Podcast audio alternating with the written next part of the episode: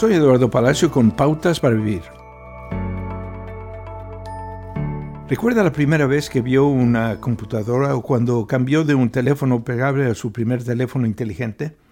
Si lo recuerda, probablemente tenga la edad suficiente para pensar que TikTok es demasiado complicado para aprender. La mayoría de nosotros eventualmente intercambiamos la innovación por la consistencia.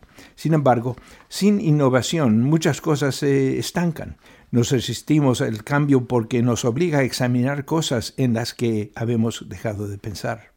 Imagínese por un momento el discipulado cristiano como una empresa comercial creativa. Haga una lluvia de ideas con una lista o un dibujo ¿Qué debería proporcionar el discipulado cristiano a las personas? ¿Se podría simplificar?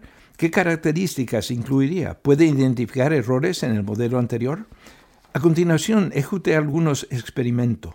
Los primeros discípulos hicieron esto escuchando una profecía del Espíritu Santo y decidieron enviar dinero a extraños, pero también a compañeros creyentes que vivían en otras ciudades. Sentaron así las bases para que podríamos llamar ayuda mutua. En Atenas, Pablo notó un santuario a un dios desconocido y lo usó como una oportunidad para explicar a los filósofos locales quién era el único Dios verdadero.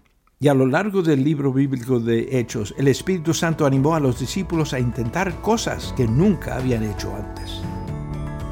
Acaba de escuchar a Eduardo Palacio con Pautas para Vivir, un ministerio de Guidelines International. Permita que esta estación de radio sepa cómo el programa le ha ayudado.